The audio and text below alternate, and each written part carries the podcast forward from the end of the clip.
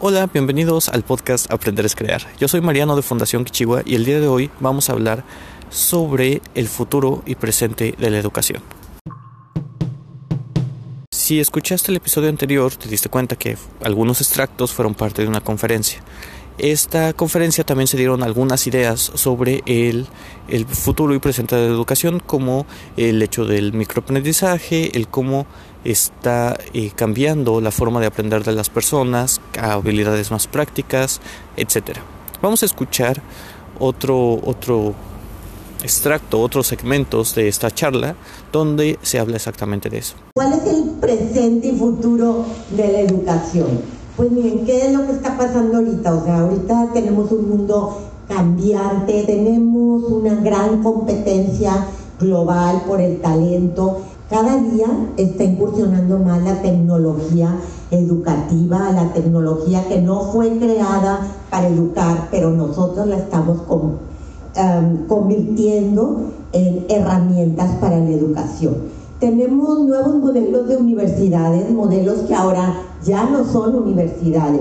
Tenemos mucha competencia, ¿por qué? Porque empresas están eh, dando el servicio de una universidad para capacitar.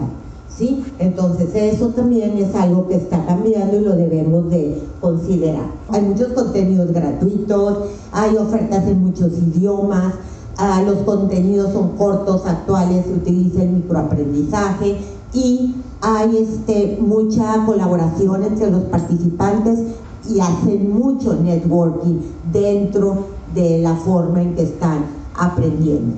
Si lo que importa es el aprendizaje y no tener el papelito, hay muchas cosas gratuitas donde podemos ahora estar aprendiendo. Estos nuevos MOOCs, México X, CDX, como ustedes ven, están relacionados con grandes universidades como el TEC de Monterrey, como Harvard, Stanford, que están compartiendo sus contenidos educativos hacia el mundo. Entonces las grandes universidades se han unido para dar contenidos de forma gratuita. Las nuevas generaciones, pues no te vas a poner a leerle un libro o a explicarle, eh, vas a ponerte ya a crear con ellos.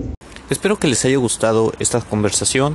Si es así, síganos en la plataforma de podcast donde nos estén escuchando para poder tener este tipo de charlas más a menudo.